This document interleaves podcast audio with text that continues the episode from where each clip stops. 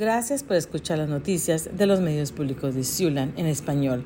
La gobernadora de Iowa, Kim Reynolds, promulgó un proyecto de ley que exige que las gasolineras vendan combustibles con mezclas más altas de etanol.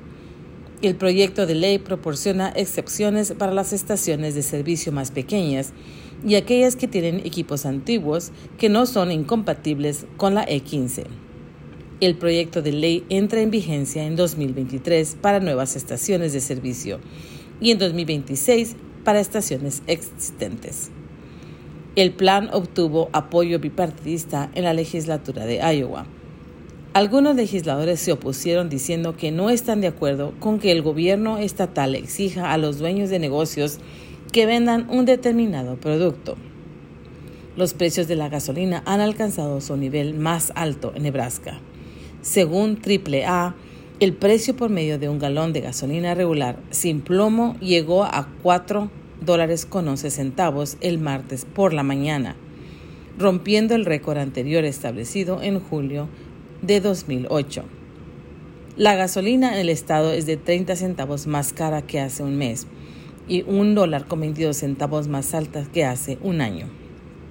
Tanto los precios estatales como locales de combustible diésel ya habían establecido récords a principios de este mes.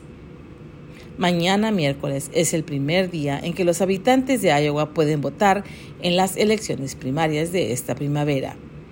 Los habitantes de Iowa pueden elegir votar en las primarias republicanas o demócratas para el senador de los Estados Unidos y otras contiendas federales, estatales y locales.